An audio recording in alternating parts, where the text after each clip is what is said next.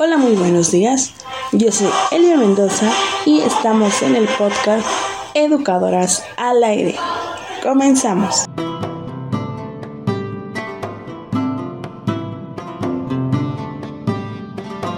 Bueno, el día de hoy, en este podcast, se tratará un tema muy interesante, el cual lleva por nombre el normalismo mexicano. Sabemos que estas instituciones normalistas son formadoras de docentes, tanto en el medio rural como en el urbano. Se desarrollan de forma distinta, en algunas este progreso se identifica a través de los planes de estudio, pero saben que existen periodos gloriosos, también de crisis. En ellos se reflejan los problemas políticos, los económicos y los sociales del país, los cuales modifican las políticas educativas de acuerdo a los intereses e ideologías gubernamentales. Bueno, pues a lo largo de este podcast se tratarán subtemas referentes al tema principal y se irán desglosando poco a poco sobre la historia del normalismo, así como las funciones que tiene las escuelas normales, entre otros más.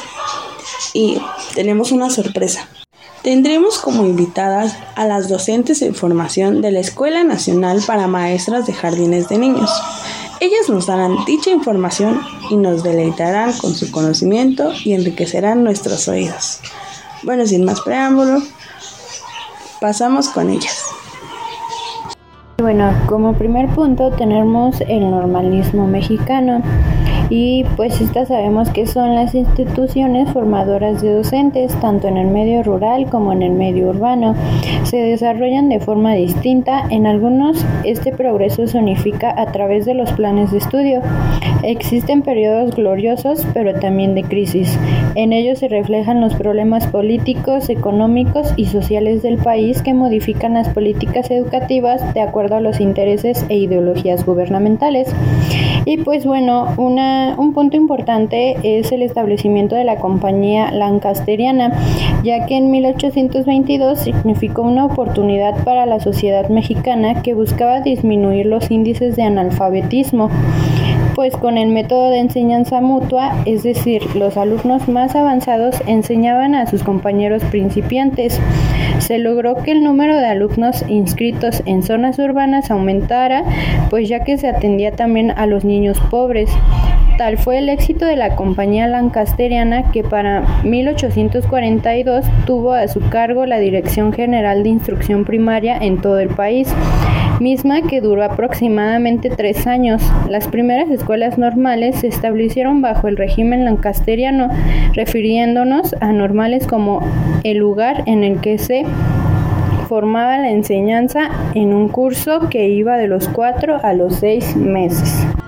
Una vez considerado el magisterio como carrera en 1887, se inauguró una escuela que contaba con un plan de estudios de 49 cursos en cuatro años en Orizaba, Veracruz.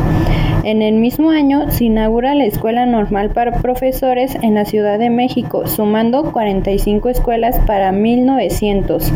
La historia de, los, de las escuelas normales a partir de 1921 presenta cambios importantes para la carrera normalista, basados en las políticas de acuerdo a los proyectos de educación nacionalista, rural, socialista, unidad nacional, plan de 11 años, reforma, descentralización, modernización y los retos actuales del normalismo. Con la fundación de la Secretaría de Educación Pública, CEP, el 20 de julio de 1921, se da un cambio trascendental a la educación como instancia encargada de regir la educación de todo el país a través de la federación sin lesionar la autonomía de los estados. Y como siguiente punto, encontramos las normales rurales y su origen. Las normales rurales se originan con las escuelas normales regionales y las escuelas centrales agrícolas que se construyeron a principios de los años 20. Las normales regionales debían formar maestros que en breve tiempo estuvieran capacitados para enseñar a leer y escribir e introducirían nuevas técnicas de agricultura. Las centrales agrícolas se formaron durante la administración de Plutarco Elias Calles como un proyecto que con moderna maquinaria y una organización cooperativista debía mejorar la producción del agrado mexicano. Las normales rurales serían una de las únicas vías por las cuales los campesinos podrían ascender socialmente. A principios de los años 30, las dos instituciones se fusionaron y recibieron el nombre de regionales campesinas. Las regionales tenían un plan de estudios de cuatro años y estaban destinadas a formar tanto a maestros rurales como a técnicos agrícolas. Los estudiantes serían de origen campesino y la estructura cooperativa haría posible una autosuficiencia que se esperaba complementaría las necesidades de las comunidades aledañas. En 1926 las regiones campesinas pasaron a ser normales rurales y para 1931 ya existían 16. En los años posteriores a la revolución, la educación rural fue una preocupación constante para el nuevo grupo gobernante, no solo porque México era un país predominante rural, sino porque una cantidad significativa de los habitantes apenas imaginaban parte de una entidad política llamada México. Asimismo, el origen agrario de la Revolución Mexicana exigía una reforma íntegra y las escuelas rurales serían instrumentos fundamentales dentro de este proceso. Los profesores mismos debían ser líderes en las comunidades y sus lecciones harían posible la transformación que el nuevo Estado decía llevar a cabo. De esta forma, los maestros rurales serían el vínculo concreto entre los ideales abstractos del nuevo proyecto nacional y los beneficios materiales como el acceso a la tierra. La generación de los primeros maestros rurales creó una gran red académica fundando las bases de la educación rural, al tener conocimiento de las diferentes regiones del país y de su gran diversidad étnica. Gracias a su experiencia que perdura durante varias décadas, su radio de acción no solo fue a nivel nacional, sino que el prestigio de sus obras pedagógicas trascendieron fronteras y tiempos. Las escuelas normales rurales y las escuelas rurales son una de las mejores creaciones de la Revolución Mexicana. Forman parte de aquella educación rural que fue el orgullo de nuestros más auténticos maestros y despertó el interés y la admiración de los más destacados educadores de otros países. Cabe mencionar que antes las normales rurales mexicanas era el aire redentor provenía de la educación civilizatoria que recibían los alumnos y que después de egresados debían impartir en las remotas comunidades de la República. Las normales rurales abrían un vasto universo para los jóvenes estudiantes, ya que gracias a estas la educación llegaba a todos los rincones del país. Ante todo lo que piensa de las escuelas rurales, hay que tener en cuenta realmente los ideales que dieron lugar a las normales rurales, no como instituciones docentes, sino como proyectos de innovación social. Y bueno, esto es un poco sobre las escuelas rurales y el normalismo mexicano. Ahora vamos a escuchar a mi compañera Liz. Bueno, mi nombre es Liz y ahora les hablaré de las normales de la Ciudad de México. La formación inicial y desarrollo profesional para docentes y directivos de educación básica y para formadores de docentes en la Ciudad de México se ofrecen escuelas de educación normal públicas, una de ellas es la Escuela Nacional para Maestras de Jardines de Niños, que prepara profesionales docentes que facilitan y promueven el crecimiento y desarrollo de los niños en todas sus potencialidades, por medio del trabajo educativo, el juego y actividades afines. Es el primer nivel de la educación básica. Se atiende a niños de 3 a 5 años con 11 meses de edad. Esto con el propósito de que vivan experiencias que contribuyan a sus procesos de desarrollo y aprendizaje y mejoren sus habilidades de coordinación y desplazamiento. La Benemérita Escuela Nacional de Maestros. Esta prepara a profesionales docentes para el segundo nivel de la educación básica o también conocida como la primaria. Se atiende a niños de 6 a 14 años de edad. Se cursa en 6 años en planteles que brindan conocimientos básicos de español, matemáticas y científicos la Escuela Normal Superior de México, que prepara profesionales docentes para el tercer nivel de la educación básica o también conocida como la secundaria. Se cursa en tres años, en los que se busca que los adolescentes adquieran herramientas para aprender a lo largo de la vida. La educación secundaria es básica obligatoria desde 1993 y después de las reformas de 2006 y 2011 se busca que los contenidos de los alumnos que van construyendo sean más apegados a la necesidad del mundo actual. La Escuela Normal de Especialización prepara profesionales que ofrecen atención educativa a quienes enfrentan barreras para el aprendizaje y la participación por alguna condición de discapacidad, capacidades y aptitudes sobresalientes o dificultades en el desarrollo de competencias de los campos de formación del currículo. Impulsan el desarrollo integral de los estudiantes priorizando la minimización o eliminación de las barreras para el aprendizaje y la participación presentes en los contextos escolares, áulicos y sociofamiliares. Y la Escuela Superior de Educación Física, que es una disciplina pedagógica formativa en la cual se prepara profesionales que tienden a desarrollar la facultad física, intelectual y moral, estimulando las habilidades motrices y perceptivas, con el fin de mantener en buen funcionamiento órganos y sistemas que dará como resultado la conservación de la salud y el mejoramiento del vigor físico. Bueno, eso sería todo de mi parte y ahora vamos a pasar con mis compañeras Paola y Karen que nos hablarán sobre la educación normal preescolar. Hola, soy Karen Gómez y les hablaré en esta ocasión de la educación normal preescolar. Antes de iniciar me gustaría que conocieran el origen que tiene esta misma. Para esto, Andión nos menciona que la educación preescolar pública tiene su origen durante el porfiriato simultáneo al surgimiento del normalismo y de las escuelas normales en México. Es por ello que el destino de las escuelas de maestras de párvulos está ligado al de las normales, entendidas estas como escuelas modelo especializadas en formar docentes de educación básica.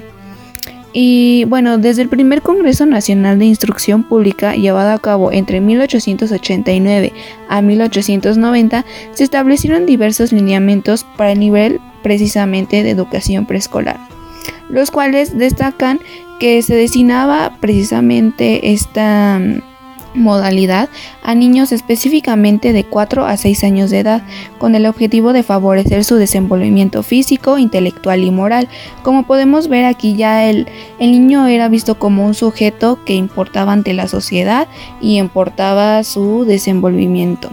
Otro de los lineamientos es que cada profesora debe de tener a cargo cuando más a 30 niños. Esto es un aspecto que se siguen viendo en las aulas actuales y bueno, en general, en estos lineamientos se destaca el tema de género femenino de las docentes, profesoras o maestras de jardines de niños, que hasta la fecha constituyen un elemento distintivo en la formación de docentes preescolares con respecto a la formación de maestros de educación primaria o secundaria o de cualquier otro nivel. Asimismo, se menciona la distinción expresa de no alfabetizar, ya que es una cuestión que se confiere como función exclusiva de las escuelas primarias. Ahora mi compañera Paola Núñez le seguirá hablando sobre el tema. Se sabe que la educación preescolar continúa teniendo hasta hoy una connotación de su profesión apta exclusivamente para mujeres. Se pensaba y se creía que las mujeres, por tener la capacidad de procrear y ser madres, debían de saber de manera instintiva cómo relacionarse con los niños pequeños. En este sentido, era una práctica profesional ubicada a medio camino entre ser madre, cuidadora de infantes y educadora. Coloquialmente a estos cuadros docentes se les conoce como educadoras o maestras de kinder. Se habla también sobre la docencia preescolar que continúa siendo vista por la sociedad en general como una subprofesión para mujeres que les gustan los niños y por tanto es considerada como algo prescindible. En la actualidad el campo profesional de la educación preescolar es más importante y necesario que nunca, y lo va a ser aún más en un futuro. ¿Qué tal? Muy buenas tardes a todos. Mi nombre es Liliana y les voy a hablar acerca del modelo educativo de la tradición normalista en la formación de docentes. El normalismo, según Arnaud en 1998, en su estudio sobre federalización educativa en México del periodo de 1889 a 1994 ha jugado un papel fundamental en la educación de la sociedad mexicana y en la construcción del Estado-Nación después de sus dos grandes movimientos sociales. Estos, la independencia y la revolución, ya que enfatiza que la profesión normalista se construyó como una profesión de Estado, cuya intención era formar ciudadanos bajo los valores de identidad nacional para dar un cumplimiento al ideario de ambos movimientos que se consagran en las constituciones de 1857 y 1917. Con ello, el Estado tuvo que intervenir para garantizar primero alfabetizar a un gran número de la población mexicana que vivía sumida a la ignorancia y luego ofertar educación elemental primaria con los conocimientos básicos y los valores de la sociedad mexicana. Esto desde un contexto de federalismo que planteaba construir un sistema nacional de educación sobre bases comunes para toda la República. Por ello, Hablar del modelo educativo de tradición normalista, centrado en la enseñanza y donde el papel protagónico lo asume el maestro, nos ubica en el contexto de su racionalidad racional, que en esencia tiene como misión la formación de docentes para enfrentar las necesidades de una determinada época y sociedad. Entonces, cuando nos referimos al modelo educativo de tradición normalista, se alude a la práctica docente de formación de maestros que tiene sustento en los aportes de la teoría conductista, la psicotecnia y la didáctica, principalmente, y que prioriza la enseñanza del profesor a partir de métodos, procedimientos y técnicas que van graduando las actividades de los alumnos de acuerdo con su grado de desarrollo. Además, refuerza el esquema en el cual el profesor se constituye en el eje del proceso de enseñanza, él es quien decide casi por completo que cómo deben aprender y evaluar, mientras que los estudiantes participan solamente en la ejecución de las actividades seleccionadas por el profesor, dependiendo así de decisiones que se toman de manera externa a él. Mientras tanto, el modelo tradicional, la adquisición del conocimiento es el objetivo principal del proceso de enseñanza y de aprendizaje, y la exposición del maestro ocupa un lugar preponderante. Solo se evalúa el grado en que los alumnos han adquirido los conocimientos y aunque no se descarta el desarrollo de habilidades, actitudes y valores, este aspecto no es un propósito explícito del currículum. La actividad académica máxime se centra en el profesorado, los aspectos metodológicos y el contexto, el alumnado y el aprendizaje pasan a un segundo plano. El modelo tradicional básicamente se caracteriza por lo siguiente. La actividad académica está centrada en el profesor, la práctica docente de formación de maestros está centrada en la enseñanza. El aprendizaje es más actualizado, atiende actividad, habilidades, actitudes y valores de manera complementaria. La exposición del profesorado es la técnica preponderante de enseñanza del profesor. Emplea de manera esporádica y adicional los recursos tecnológicos. Se tratan contenidos disciplinarios principalmente de orden conceptual. Por último, se producen contenidos desligados de la práctica y contexto educativo. Muy bien, ahora vamos con mi compañera Fátima que nos hablará sobre la generación la generación digital, una nueva generación de estudiantes normalistas. La generación digital a la que nos referimos son estudiantes nacidos en el periodo 1998 al 2000, estudiantes que han ingresado a partir de la generación 2018 a las escuelas normales. Pat Scott nombra a dicho grupo generacional como generación NET. Son estudiantes que han crecido en un entorno totalmente tecnológico, muy distinto a las generaciones anteriores, que vivieron procesos formativos deslindados a los dispositivos tecnológicos y más centrados a los procedimientos áuricos escolarizados de acceso al conocimiento a través de textos escritos y la tarea y el protagonismo del docente. Palfrey y Gasser coinciden que los estudiantes de la generación digital tienen un enorme potencial a ser más creativos y sobre todo al querer hacer cosas de otra manera. Esto confirma por qué los estudiantes normalistas de hoy quieren aprender de forma activa al hacer e interactuar, son multitarea, prefieren estar activos en un proceso de aprendizaje y procuran el trabajo en equipo. Les encanta indagar y descubrir en la red digital, para lo que manifiestan habilidades técnicas extraordinarias. No son asociales y solitarios como muchos adultos creen o como lo expresan los profesores o padres de familia de avanzada edad. Más bien tienen otras formas de socializar y de convivir que son el producto de las circunstancias sociales y la actividad educativa que requiere considerar. Bueno, hemos llegado al final de este podcast y como podemos ver, el normalismo mexicano tiene mucho de qué hablar, tanto en la formación como docentes como en la libertad de razonar y decidir del alumno. Esto nos podrá llevar en un tiempo medio a construir una verdadera educación. Los hechos presentados son de la misma manera importantes, que sin duda alguna no se pueden dejar en el olvido. ya que de estos resultó el origen de lo que hoy conocemos como el normalismo mexicano. Esperamos que les haya gustado y que este podcast haya sido de su agrado. Bueno, me despido, yo soy Elma Mendoza y esto fue el podcast Educadoras al Aire. Hasta pronto.